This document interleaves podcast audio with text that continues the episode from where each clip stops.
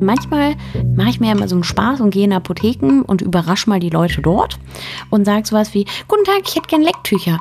Äh, was? Lecktücher? Das, wir wissen jetzt nicht, für was meinen Sie denn?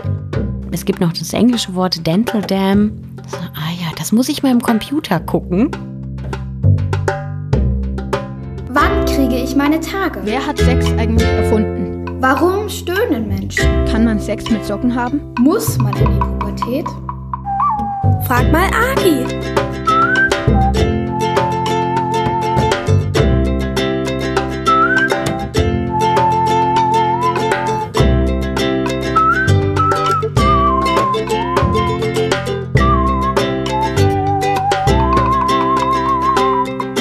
Willkommen zu Frag mal Agi, dem Podcast, in dem ihr der Sexualpädagogin Agi Malach alle eure Fragen rund um Sex und Liebe und Pubertät und was euch sonst noch so auf dem Herzen liegt, was irgendwie damit dranhängt, stellen könnt. Ich bin Katrin Rönecke und mir zugeschaltet ist wie immer die Agi. Hallo Agi. Hallo Katrin, schön, dass wir wieder beisammen sind hier. Das finde ich auch. Wir haben echt viele Fragen bekommen, finde ich, was vielleicht auch daran liegt, dass du ganz explizit gefragt hast, aber auch viele über Telonym haben uns geschrieben. Das ist dieser Dienst, wo ihr uns komplett anonym Fragen reinschreiben könnt. Das heißt, da sehen wir gar nichts von euch, keine Namen und nichts. Das heißt, wenn ihr wollt, dass wir vielleicht wissen, wie alt ihr seid oder welches Geschlecht ihr habt oder welche Geschlechtsidentität, dann schreibt es doch auch noch gerne mit dazu. Ich dachte, wir gucken uns erstmal ein paar so kürzere Fragen an, die man vielleicht ein bisschen schneller beantworten kann. Und dann können wir ja noch mal eine Frage anschauen, bei der ich glaube, dass sie vielleicht ein bisschen länger dauern könnte. Fangen wir mal an mit einer Frage, die auf Telonym kam. Wie lange dauert Sex durchschnittlich? Das ist, äh, ich glaube, eine Frage, die einige Menschen beschäftigt, die vielleicht auch schon Sex hatten. Ich da, sagte dann mal, ich kann die gar nicht so beantworten, weil ich ja nicht alle Menschen der Welt gefragt habe. Erst dann wäre das ja wirklich ein präzises Ergebnis. Wobei, hm, vielleicht würden die Menschen, ich weiß nicht, hat jemand eine Stoppuhr dabei, wenn man Sex hat? Ich glaube, die wenigsten. Ne? Es ist irgendwie so ein Zeitgefühl, ähm, mhm. was man da hat. Aber es gibt Studien dazu und ähm, es wird aber bei diesen Studien immer nur Sex erfragt zwischen Menschen mit Penis und Menschen mit Vagina, mhm. also heterosexuellem Sex. Mhm. Und da gibt es dann auch noch eine bestimmte Einheit und die heißt IELT, intravaginale Ejakulationslatenzzeit. Hä, ah, von was rede ich mhm. da? Ah, das ist das. Oh, ich habe das vor Jahren mal gelesen und mich voll aufgeregt, weiß ich noch, dass der Sex nämlich definiert wird als mhm. der Moment, in dem der Penis in die Vagina geht, bis zur Ejakulation. Ist Gen das so? Genau, das ist diese oh. Zeit. Ne? Das wird gemessen, wo, wo der Penis in die Vagina kommt und dann ne, bewegen sich die Menschen, machen das, was ihnen Spaß macht, bis dann Spermien aus dem Penis kommen. So, das wird da gemessen. Und wir haben ja auch schon in einer unserer ersten Folgen gesagt, ne, zu Sex gehört ja irgendwie so viel mehr, was Leute noch tun und küssen und anfassen und irgendwo lecken, was auch immer, ne, worauf sie Lust haben. Aber diese Studien messen immer nur diese Zeit. Und es gab eine Studie von 2001, die gesagt hat, diese ähm, Zeit da, ähm, das war durchschnittlich drei Minuten und eine Sekunde. Und es gab eine größere Studie mit 491 Paaren aus mehreren Nationen ähm, von 2005 und da wurde diese Zeit mit 5,4 Minuten errechnet. Hm. Mhm. Naja, gut. Okay. Hilft uns jetzt diese Zeit? Ich weiß nicht. Ich habe das Gefühl, nein. Nee, ne? Und also es gibt dann auch noch Studien, die quasi irgendwie in Anführungsstrichen Vorspiel mitzählen. Da sind wir dann irgendwo bei, weiß nicht, 24 Minuten. Und ich glaube, man sollte einfach Sex so lang haben, wie es einem Spaß macht. Und vielleicht auch, wie viel Zeit man hat. Kann ja sein, dass man total Bock aufeinander hat und sagt, oh, du, aber wir sind doch gleich verabredet, um ins Kino zu gehen. Und dann hat man vielleicht ein Quickie und dann geht das ganz schnell und beide haben da Bock drauf. Oder man sagt, oh, wir nehmen uns einen ganzen Abend Zeit und wir machen alle Handys aus und ne, machen die Tür zu und lassen uns nicht stören. Und dann hat man vielleicht einen ganzen Abend einfach gemeinsame, ja, körperliche, sexuelle Zeit miteinander. Mhm. Und ja, die Stoppuhr kann einfach weggelegt werden. Na gut, kommen wir zur nächsten Frage, die auch bei Telonym kam. Wie oft haben die meisten im Monat Sex? Das sind so diese ganzen Statistikfragen. Ja. Also mich hat das früher auch voll interessiert, bis ich gemerkt habe, dass mir solche Fragen beziehungsweise auch solche Studien, wo solche Dinge drinstehen, Druck machen. Ja. Und seitdem denke ich, egal. Es interessiert mich nicht, wie das bei den anderen ist. Ja, und ich frage mich halt auch dieses, ne, bei wie oft haben die meisten Menschen irgendwie äh, Sex im Monat? Da frage ich mich auch, wer wurde denn befragt? Also sind das Personen, die überhaupt SexualpartnerInnen haben, weil sie zum Beispiel in einer Liebesbeziehung sind oder weil sie irgendwie eine Affäre haben? Aber also ne, zählen da auch Menschen rein, die vielleicht gerade Single sind und mit niemandem Sex haben? Also es kommt ja auch sehr drauf an, gibt es überhaupt jemanden, mit dem ich Sex haben kann und will, ähm, weil die äh, zählen da meist nicht Solo-Sex rein, ne? also wenn man Sex mit sich selbst hat, Selbstbefriedigung. Und es gibt da auch Studien und da sind ganz unterschiedliche Ergebnisse. Also da wurden Menschen befragt zwischen 18 und 35 Jahren. Da wurde gesagt, okay, im Durchschnitt haben die fünfmal pro Monat Sex. Ähm, bei den Älteren, die waren 36 bis 55 Jahre, war es irgendwie viermal im Monat Sex.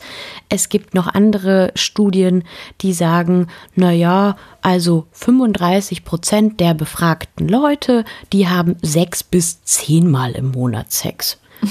Ja, gut, hm, kann man sich jetzt notieren und weiß ich nicht, einfach auf den Zettel stehen lassen und wegwerfen. Also, weil- ja, ich, glaube, die, die Zahlen ne, helfen einem nicht richtig oder können Druck machen, weil Sex sollte man haben, wenn man gerade Lust drauf hat und die andere Person auch. Und das zählt. Und wenn man Zeit dafür hat, ne? Kann ja auch sein, dass man so viel zu tun hat und andere Sachen einem Spaß machen, dass da irgendwie Sex zu kurz kommt. Tja. Was machen wir denn? Das ist jetzt eine Frage, die bei Instagram reinkam. Was machen wir denn, wenn unsere Partnerin, unser Partner nicht will? Ja, da habe ich mich ja bei der Frage gefragt, aber was denn nicht will? Also, nicht mit mir Eis essen, ins Kino gehen? Ich weiß nicht. Aber wahrscheinlich, weil wir ja auch ein Sex-Podcast sind, Ja. ähm, geht es wahrscheinlich um ja, Dinge, die man beim Sex nicht machen möchte. Und ich würde da erstmal sagen, ja, dann macht man das halt nicht. Weil Ja. ne, Sex ist ja, wenn beide wollen und wenn beide Lust drauf haben. Und wenn eine Person sagt, boah, nee, ich will gerade nicht, hab gerade nicht so Lust oder "Mm, irgendwie fühlt sich das nicht gut an, dann ist das einfach eine Grenze und die hat man zu respektieren. Also da braucht man gar nicht irgendwie überreden oder irgendwie sowas.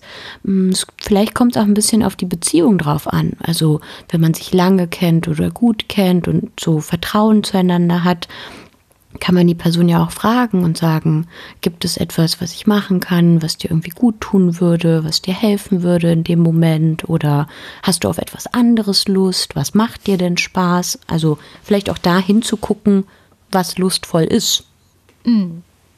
Also doch Eis essen gehen. Zum Beispiel. Wobei jetzt wird es ja langsam ein bisschen kalt. Ich bin ja jetzt für Tee und Kakao. Ja, finde ich auch gut, also Tee, aber noch gibt's Eis, noch gibt's Eis. Mein Eismann, wir hatten ja in der letzten Folge, wo wir über meine Lieblingssüßigkeit gesprochen haben, habe ich ja erzählt, dass das Eis von meinem ganz speziellen Eismann mein, meine Lieblingssüßigkeit ist. Und der hat jetzt Lebkucheneis und Spekulatius-Eis. Oh, also passt sich dem Winterthema an. Absolut. Finde ich sehr löblich. Sehr löblich. Jetzt äh, haben wir darüber gesprochen, was machen wir, wenn meine Partnerin, mein Partner nicht will. Aber was machen wir denn, wenn meine Partnerin, mein Partner schon seit einem halben Jahr nicht will? Oder, also weißt du so, es ist einfach schon sehr lange und Ja. was machen wir denn dann?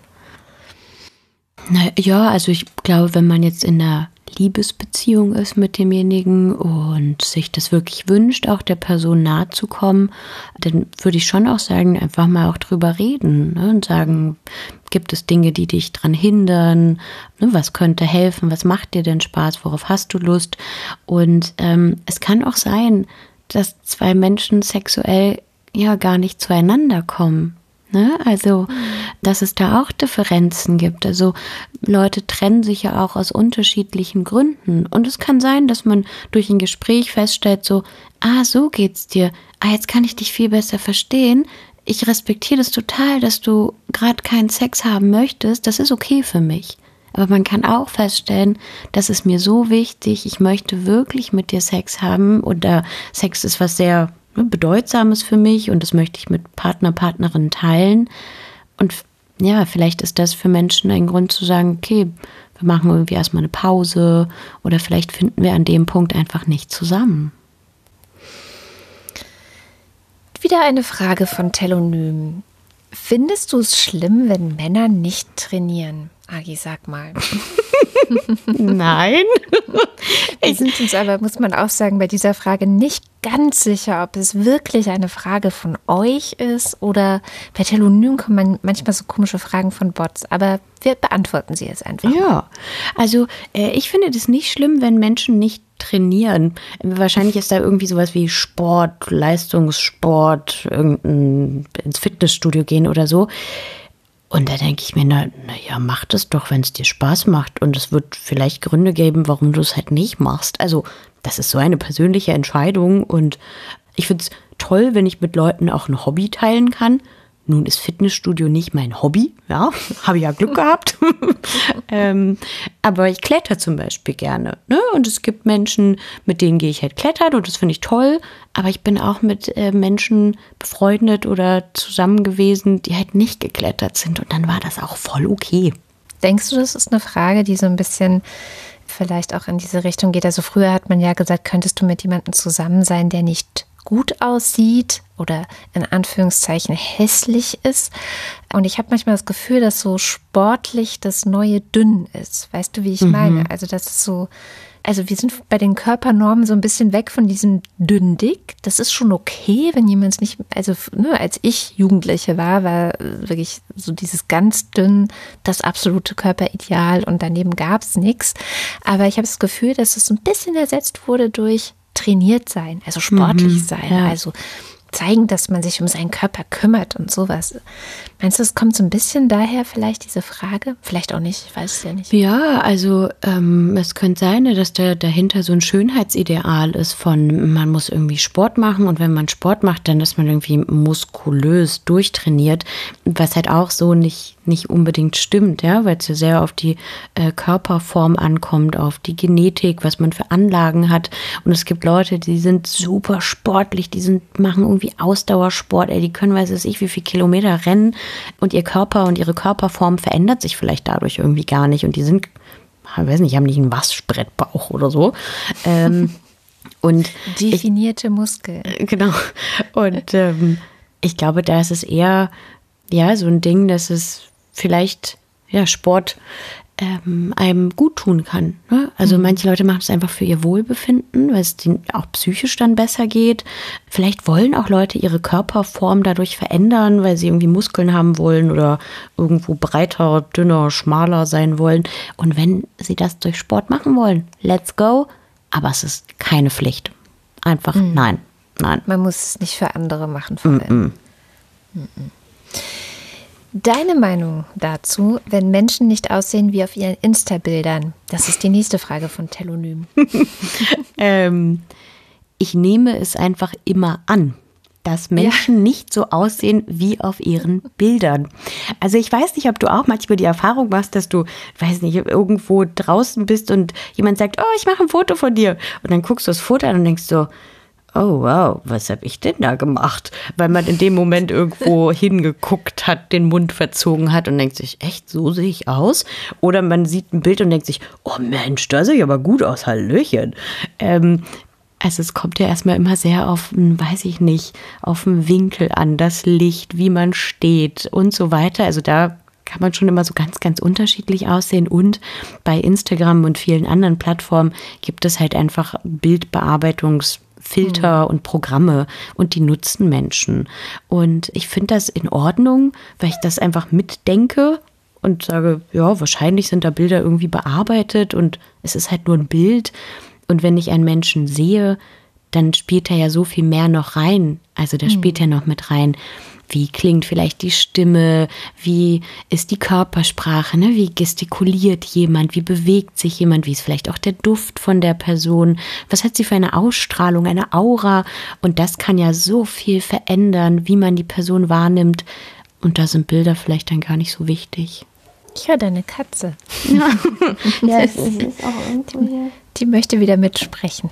Vielleicht müssen wir einfach einen Katzenpodcast machen. Jetzt hier immer das Mikro hin und dann kann, Kann sie sie auch mal ihren reden. Senf dazugeben. Genau. Ich hatte mal, also als ich wirklich noch sehr, sehr frisch im Internet war, ich bin ja noch diese Generation, wo es nicht so war, dass wir schon mit dem Internet als Kleinkinder konfrontiert waren oder so, sondern das kam ja wirklich erst, da war ich, glaube ich, schon 13, 14 oder so, dass das auch nach Hause kam mit diesen AOL-CDs damals noch. Und da war ich in so einer Community unterwegs und ich erinnere mich noch sehr gut daran, dass ich da mich so ein bisschen in jemanden verliebt habe. Und den habe ich dann auch mal kennengelernt. Und zwar war das jemand, der lebte äh, in der Stadt, die wir dann mit einer Klassenfahrt besucht haben. Und dann haben wir gesagt, wir treffen uns mal. Und das war schon hart für mich, weil der hatte jetzt nicht in seinem Profilbild ein Bild von sich, sondern irgendwas. Also ich weiß nicht mal mehr was. Es war halt irgendwas, irgendein so Symbolbild quasi. Und dann traf ich den und war sehr enttäuscht davon, wie er dann in echt aussah. Und da schäme ich mich auch bis heute für, weil ich halt in meinem Kopf so, ein, so eine Fantasieperson aufgebaut habe, die dann natürlich, äh, also meilenweit von dem entfernt war, was ähm, dieser normale Mensch einfach dann tatsächlich war. Und das, das, ja, ich kann das schon verstehen, dass, glaube ich, wenn man noch wenig Erfahrung vielleicht auch hat mit dem Internet und dann denkt, ähm, Leute sehen immer genauso aus wie auf ihren Bildern, dass das vielleicht auch erstmal was ist, was man lernen muss, ne? zu unterscheiden. Das eine ist das Internet und vielleicht auch meine Fantasie. Vielleicht projiziere ich auch ganz viel in jemanden hinein. Ne? Diese diese ähm, pseudosozialen Beziehungen, die man aufbaut mit Menschen, die man im Internet toll findet, gibt's ja alles. Und dann die Realität. Aber was soll man dazu für eine Meinung haben? Das ist halt einfach so. Und ich glaube, das muss man echt irgendwie lernen. Und ich glaube, die meisten Menschen wollen sich ja mh, im Internet mit einer bestimmten oder mit bestimmten Eigenschaften auch präsentieren. Ja, also Bilder auf Instagram spiegeln ja nicht alle 24 Stunden und Minuten dieses Tages wieder, sondern es ist halt ein Bild von wahrscheinlich 100, die gemacht worden sind. Dann sucht man sich das aus, wo man sich irgendwie am schönsten oder am wohlsten mitfühlt, postet es und das ist halt wahrscheinlich nicht das Bild, wie ich morgens aussehe, wenn ich ganz zerknautscht bin oder wie ich ganz, ganz müde am Abend aussehe. Ja, wobei manchmal poste ich auch das. Oder wenn ich gerade irgendwie geweint habe oder über den besten Witz ever gelacht habe. Also da fehlt ja auch so viel. Und Ja. ähm, ja, meistens wollen sich Menschen irgendwie so darstellen, wie sie wahrgenommen werden wollen. Irgendwie besonders sympathisch oder schön oder nett oder sowas. Und was ich problematisch finde, ist, wenn Leute ähm, zum Beispiel auf so Dating-Plattformen da ja sehr krass irgendwie mh, schummeln oder also Bilder von jemand anderen zum Beispiel nehmen. ne? Das passiert ja auch manchmal, dass Leute Bilder klauen und irgendwie Screenshots machen und so tun, als wären die die Person. Das ist natürlich absolute Täuschung, ja, und das ist falsch, finde ich. Das sollte man irgendwie nicht tun, weil das, ja, das ist Täuschung. Aber wenn man nur bestimmte Ausschnitte von sich oder dem Leben zeigt, ja, dann macht man das halt. Finde ich auch. Es ist vielleicht auch echt ganz gut, das zu lernen, dass es halt tatsächlich auch bei den anderen nur Ausschnitte sind. Und natürlich wird man höchstwahrscheinlich vor allem die positiven und guten Ausschnitte sehen. Das heißt, dieses, ne, was es ja auch manchmal gibt, dass Leute denken, äh, die anderen haben es viel besser als ich. Die haben viel besseres Essen und eine viel schönere Pflanze und eine viel nettere Katze. das, das, ähm, das stimmt ja so meistens auch nicht. Ja. Ich werde immer neidisch, wenn Leute Hunde haben zum Beispiel. Und dann weiß ich aber, naja, natürlich muss man dann halt morgens auch vielleicht früher schon raus in die Kälte als ohne. Und, und manchmal müffelt der vielleicht oder nervt auf irgendeine andere Art und Weise. Dann die nächste Frage. Sie sind alle so an dich gerichtet. Wie bereitest du dich auf ein Date vor? Oha. ähm, das kommt ganz drauf an, worauf ich Lust habe, wie viel Zeit ich habe, wen ich treffe und was ich mache. Also, naja, das sind alles Faktoren, die ich berücksichtige. Also ich meine, das ist so ein bisschen wie sich auch nach Jahreszeiten anziehen. Also im Stimmt, Sommer ziehe ich nicht so viel an, weil mir warm ist und im Winter ziehe ich wirklich sehr viel an, weil ich eine Frostbeule bin. Und wenn ich, weiß ich nicht, ein Date habe äh, in der Kletterhalle, ja, wir wissen, ich mag Klettern, ähm, dann ziehe ich meine Klettersachen an, weil ich die brauche. So, und damit fühle ich mich dann auch wohl. Und vielleicht ist das so ein Hauptpunkt, so wie man sich wohlfühlt. Also ich möchte ja, wenn ich auf ein Date gehe, egal ob mit einer Person, die ich kenne oder ähm, vielleicht auch neu kennenlerne, möchte ich mich wohlfühlen. Und dann kann es sein, dass ich vielleicht mal einfach ganz bequeme Kleidung habe und denke, oh, da kann ich so richtig entspannt sein und mir ist warm genug oder wie auch immer. Es kann sein, dass ich aber total Lust drauf habe, da ganz viel Zeit rein zu investieren und zu sagen, oh, dann bade ich und dann mache ich mir irgendwie eine, weiß nicht, tolle Frisur und schmink mich und suche mir irgendwie Kleidung an und probiere rum und das dann halt auch als so eine Zeit für mich nehme. Also da rückt vielleicht mein Gegenüber aus dem Fokus. Da geht's gar nicht mehr darum, von wegen, uh, was mache ich für die andere Person, sondern, oh, geil, ich mache mir so eine richtig coole Agi-Zeit und mache mich irgendwie fertig und genieße das irgendwie, dass ich ja, mir diese Zeit für mich nehme. Ähm, naja, und vorbereiten könnte man jetzt nicht nur äußerlich, sondern auch innerlich. Ja, wobei ich glaube, das kommt sehr auf den Typ Mensch drauf an. Also manche Leute überlegen sich auch, worüber möchte ich reden und was wäre mir wichtig von mir zu erzählen und wie möchte ich das erzählen. Da ja mein Job aus Reden besteht, habe ich da ja nicht so ein Problem. Denkst du, ja, ich setze mich mal hin, mal gucken, was passiert. also ähm, mehr bereite ich mich da nicht vor. Aber es könnten Fragen sein, die, ja, die man sich stellen kann. Ne? So, was weiß ich eigentlich von der Person? Was würde mich interessieren? Was ist mir wichtig zu fragen? Kann man sich so vorbereiten, wenn man will. Ich habe mal einen kennengelernt, fand ich total clever von dem, der hat gesagt, immer wenn er zu der Party oder auf ein Date oder jemanden trifft, der Podcasts macht, dann hört er zuerst die letzten drei Podcasts von der Person. Das fand ich schlau und vielleicht, es ist jetzt natürlich sehr spezifisch. Die wenigsten kennen Leute, die Podcasts machen, oder? obwohl es werden immer mehr. Aber ich dachte, vielleicht kann man das auch auf andere Bereiche übertragen. Also, dass man sozusagen ähm, so sich Sachen anschaut, die die Person gemacht hat oder also sich innerlich so ein bisschen auf die Personen vorzubereiten und gucken, also ein Interesse auch zu zeigen für das, was die Person macht. Manchmal gibt es da nichts, aber heutzutage im Internet ähm, gibt es ja doch oft irgendwelche Quellen, die man konsultieren kann. Und vielleicht ist es ein Instagram-Feed oder ein Twitter-Feed oder vielleicht gibt es ein nettes Video auf YouTube oder vielleicht bloggt die Person oder oder was weiß ich. Aber das fand ich sehr nett, weil man damit ja auch so Wertschätzung ausdrückt. So, hey, ich finde das interessant, was du machst. Ich finde dich eine interessante Person. Ich gucke mir das mal an. Und kann man bei Podcasts jetzt natürlich super mit der Badewanne verknüpfen. Und auch mit dem Schminken vielleicht, je nachdem, was für Kopfhörer man nimmt. Aber ja. Aber das ist total spannend und auch so wichtig, dass du das gesagt hast, weil ich merke, dass mir das zum Beispiel unangenehm ist, wenn ich weiß, dass die andere Person meinen Namen in die Suchmaschine eingegeben hat. Echt? Mhm, voll. Ah, und okay. aber das ist ja spannend, oder? Weil jeder Mensch so anders ist, ne? Schon wir beide haben da so ein unterschiedliches Gefühl. Mhm. Weil mich das immer voll gruselt, wenn jemand sagt so, oh, ich habe gesehen, irgendwie du machst ja noch einen Podcast und irgendwie das und das und dann ich so, oh Gott, oh, warum weißt du das? Was weißt du jetzt von mir? Oh, ja, und verstehe, ja. Ne, mir ja. Mhm. macht es irgendwie so ein komisches Gefühl. Also wenn ich jetzt eine Person wirklich ganz neu kennenlerne und wir noch nicht so viel geredet haben oder so, ne? Weil Ja, wenn gut, ich jetzt jemanden irgendwo mhm. kennengelernt habe und dann haben wir gequatscht und haben gesagt, du pass auf, lass uns mal einfach zu zweit treffen und uns näher kennenlernen, ne? Und dann habe ich schon was gesagt. Dann finde ich es auch cool und denk so, oh, du hast dir gemerkt, was ich mache und du interessierst dich dafür. Das fühlt sich für Genau. mich gut an. Aber wenn jetzt jemand, ne, weiß nicht, über Online-Dating und dann meinen Namen googelt und ich denk so, ah, nein, mach das nicht. Okay, verstehe. Ja, tatsächlich hatte ich da auch mal eine ziemlich komische Begegnung. Ähm, auf einer Party, wo ein Freund von mir einen Freund von mir mit, also ein Freund von mir hat einen Freund von sich mitgebracht, so rum. Und ich kannte natürlich den Freund, weil mit dem war ich ja befreundet, aber den anderen kannte ich nur so über die Ecke halt.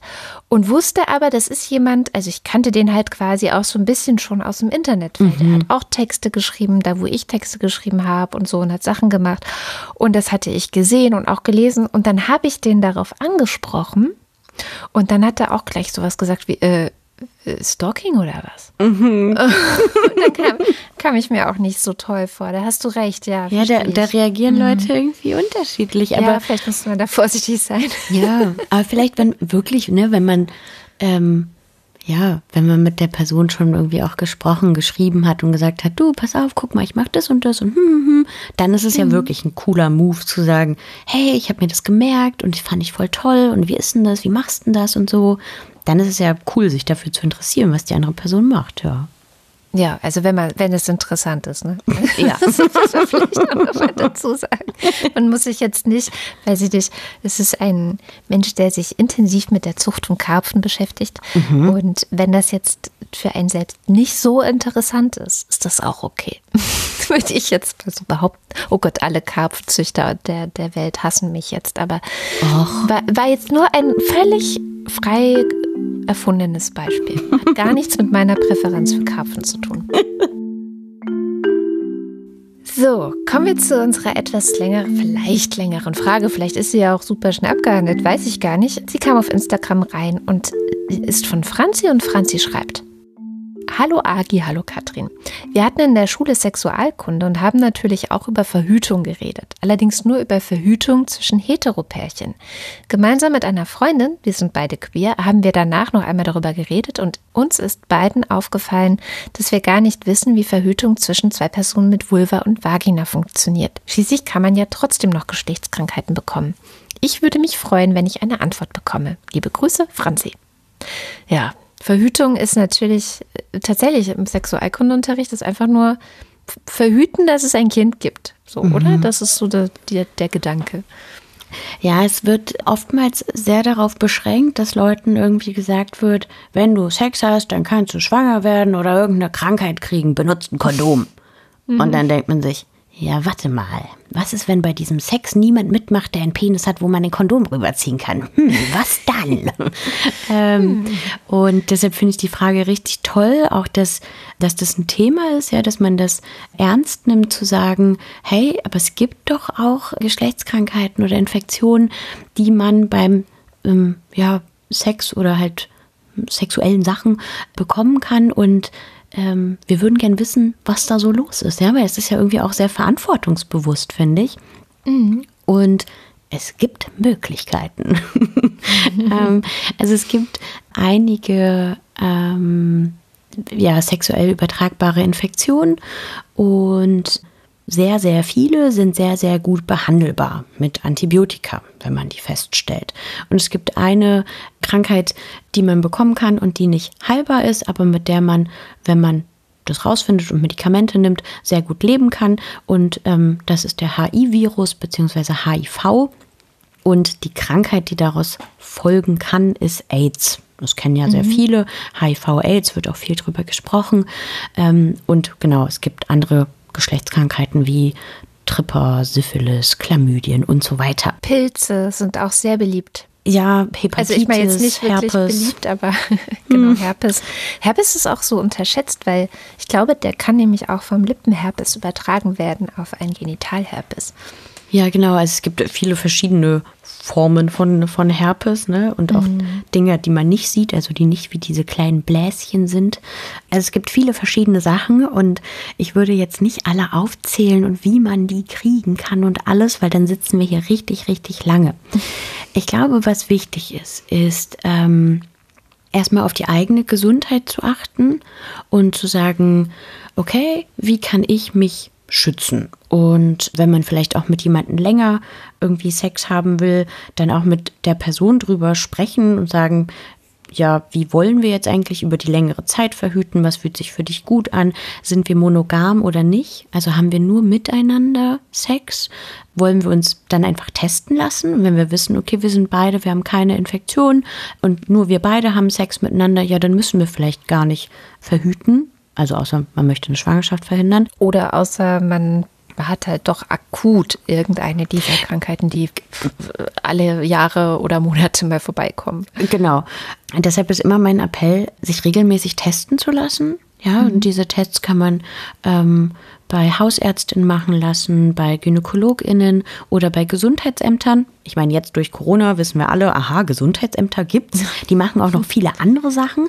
Und bei den Gesundheitsämtern kann man sehr kostengünstig auch Tests machen lassen. Und was für Tests sind das dann genau? Also das kann entweder ein Test, also ein HIV-Test sein, da wird ein Blut mhm. abgenommen und es gibt halt Tests auf andere Geschlechtskrankheiten. Das sind dann meist Abstriche. Also mhm. wo dann an der Vulva, Vagina oder Anal ein Abstrich gemacht wird und das wird dann alles ins Labor geschickt und dann kriegt man halt die Ergebnisse. Also sich regelmäßig testen lassen ist immer eine richtig gute Idee, aber man kann natürlich Vorsichtsmaßnahmen treffen und sagen, aha, vielleicht haben wir uns lange nicht mehr getestet, wir haben mit vielen verschiedenen Menschen Sex oder so. Dann gibt es verschiedene Sachen, die man benutzen kann. Also zum einen ne, Kondome, wenn es um den Penis geht. Bei Vulva, Vagina gibt es Lecktücher. Das kennen mhm. viele Menschen nicht und ähm, mhm. die sind auch gar nicht so leicht zu kriegen.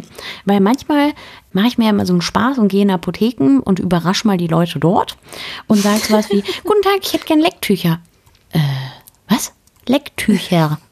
Das, wir wissen jetzt nicht, für was meinen Sie denn? Es gibt noch das englische Wort Dental Dam.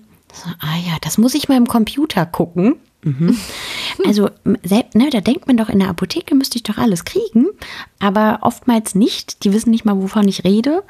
Ganz oft ja. kriegt man diese Lecktücher in Sexshops, wobei die meisten ja erst ab 18 zugänglich sind oder im Internet. Und Lecktücher sind halt auch so, ja, ganz dünne, feine hm, Läppchen. Also Sie sind wie ein Kondom. Tücher halt. Ja, ne? so ja. ganz, ganz dünn und die können über die Vulva gelegt werden oder über den Analbereich gelegt werden, wenn Menschen Oralverkehr wollen beziehungsweise da lecken wollen.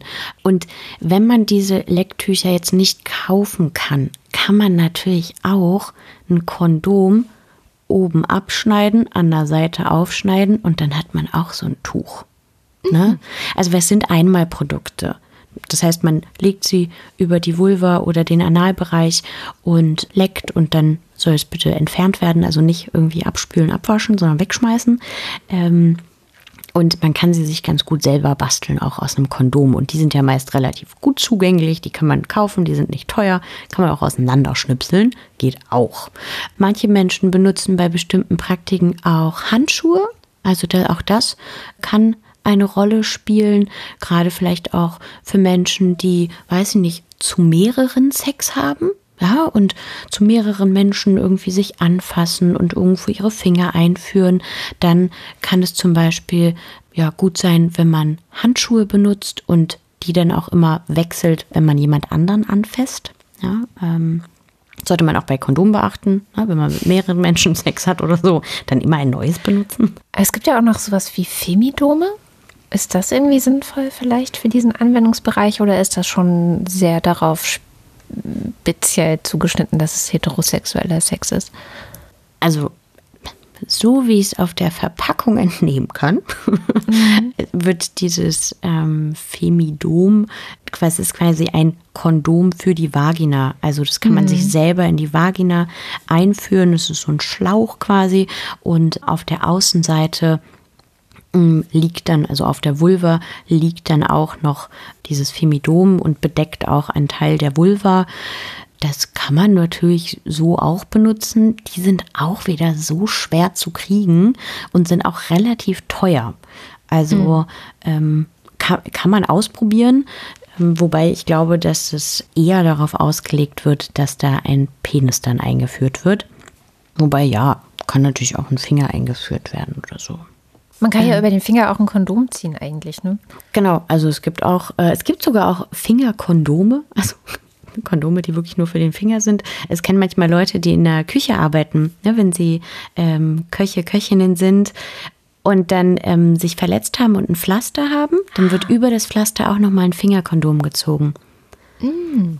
Mhm. Und nicht alle Geschlechtskrankheiten sind ja auch Schmierinfektionen. Ne? Also dann kommt es halt so ein bisschen auf die Sache drauf an von, okay, ich habe mich vielleicht selber an meiner Vulva angefasst mit der Hand und fasse dann mit dieser Hand die andere Person an der Vulva an, beziehungsweise irgendwie berührt ne, oder gehe in die Vagina. Nicht alles ist über Schmierinfektionen ähm, übertragbar, aber es gibt auch Sachen. Deshalb, ne, wenn man darauf achten will, dann ja mit Handschuhen oder Lecktuch ähm, oder sich ja auch einfach testen lassen und sagen, hey, jetzt sind wir beide getestet und wir sind gesund und ähm, jetzt können wir loslegen. Aber echt coole Frage. Ich war auch erstmal so, aha, ja, stimmt. Mhm. Das haben, glaube ich, viele Leute nicht auf dem Schirm. Ja. Ja, Vielleicht steckt ja in dieser Frage, die wir bekommen haben von Franzi, noch eine Frage nach sowas wie HIV auch drin. Also ich weiß nicht, ob alle wissen, wie das übertragen wird. Oder zum Beispiel habe ich mich auch gefragt, hm, wenn zwei Frauen miteinander Sex haben, können die dann sich gegenseitig anstecken mit dem Virus? Oder wie ist das dann? Ähm, okay, dann fangen wir doch einfach von vorne an.